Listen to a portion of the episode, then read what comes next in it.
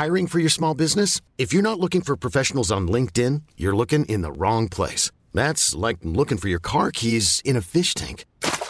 LinkedIn helps you hire professionals you can't find anywhere else, even those who aren't actively searching for a new job but might be open to the perfect role. In a given month, over 70% of LinkedIn users don't even visit other leading job sites. So start looking in the right place. With LinkedIn, you can hire professionals like a professional. Post your free job on linkedin.com slash achieve today. Bonjour et bienvenue dans ce nouvel épisode de Tout s'explique. Rappelez-vous, avant l'été, on avait consacré un épisode de Tout s'explique sur les seniors et leur sexualité.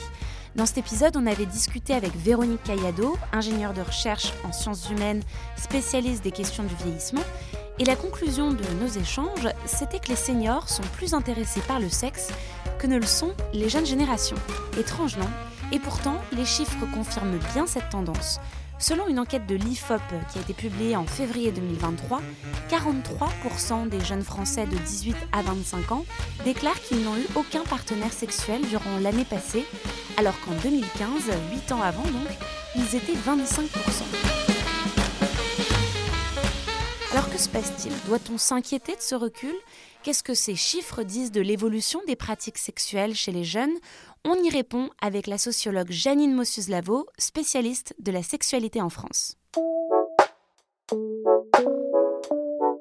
Toutes ces questions, une journaliste américaine se les est posées à la fin de l'année 2018.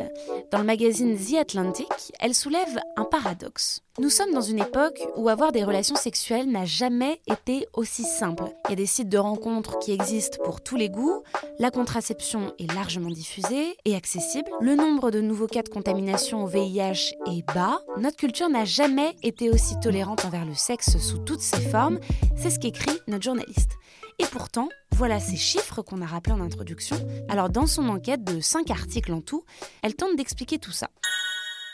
Déjà, il faut dire que les causes sont plurielles et qu'on ne dressera pas ici un inventaire exhaustif de tout ce qui explique que des jeunes font moins l'amour que d'autres jeunes ne le faisaient avant. Mais on peut quand même dégager certaines explications intéressantes. Première raison selon elle, il y a aujourd'hui moins de mariages et les individus font moins couple qu'ils ne le faisaient avant. On fait réagir Janine Mossus-Lavo. Oui, parce que euh, ça n'empêche pas les, sentiments. Hein. Ils peuvent être euh, très amoureux, etc. Mais euh, la notion de couple habitant ensemble, c'est pas évident pour des tas de raisons matérielles, etc. Parce qu'il y a de conviction qu'il y a tellement de, choses bien dans la vie, il y a tellement de possibilités on ne peut pas s'engager. Et comme finalement le sexe aujourd'hui est quand même beaucoup plus protégé puisque euh, il y a entre la contraception, euh, enfin, etc., etc., il n'y a plus la crainte qu'il pouvait y avoir avant que ben, il fallait faire les choses sérieusement euh, et tout ça. Deuxième chose importante, les pratiques ont évolué. Ce qui hier était considéré comme simplement des préliminaires sont aujourd'hui considérés comme une relation sexuelle. Ce qu'on voit quand même de plus en plus, on le voit chez les jeunes, mais on le voit je veux dire, un peu dans la, la partie, enfin la, première partie jeune de la population, disons les moins de, 40 ans ou quelque chose comme ça. Enfin, moi, ce que j'ai constaté dans mes, dans mes enquêtes récentes, c'est qu'il y a une espèce de, comment dire, de désacralisation de la pénétration et que sont considérées euh, finalement comme euh, relations sexuelles euh, aussi bien la fellation, les caresses diverses et variées et tout ça, mais que ça ne correspond pas forcément à la définition de la relation sexuelle classique, qui, est la, pénétration. Il y a des tas de choses qui étaient considérées, si vous voulez, avant comme ce qu'on appelait des préliminaires, et qui maintenant sont considérées comme de la sexualité à part entière. Et dans les nombreux chiffres qui sont cités dans les enquêtes, pas sûr que ces pratiques sexuelles soient prises en compte. Autre raison qui explique cette baisse de la sexualité chez les jeunes, c'est l'augmentation du sexe en solo. Parce que les moyens pour le faire ont eux aussi été largement développés ces dernières années. Que ce soit grâce à la pornographie ou à d'autres supports numériques ou matériels, il est possible d'avoir une pratique sexuelle régulière sans être en relation directe avec quelqu'un. Chez les femmes, par exemple aux États-Unis, entre 1995 et 2014, la pratique de la masturbation a triplé. Sur ce sujet de la masturbation, Janine Mossus-Lavo nous donne son analyse. D'abord, intéressant et je trouve positif, c'est le fait que les, les, femmes, elles disent sans doute plus qu'avant qu'elles se masturbent. Et puis le fait que sans doute elles le font plus, parce qu'on a vu dans des enquêtes plus anciennes qu'il y a des, femmes qui ne savaient pas trop euh, où était leur clitoris, même comment ça s'appelait, euh, etc., etc., et euh, ce qu'il fallait faire pour avoir cette décharge électrique. En gros, c'est ça. Ce que constate la journaliste Kate Julians de The Atlantic, c'est qu'il est aujourd'hui beaucoup plus facile de satisfaire ses désirs sexuels en étant seul, donc.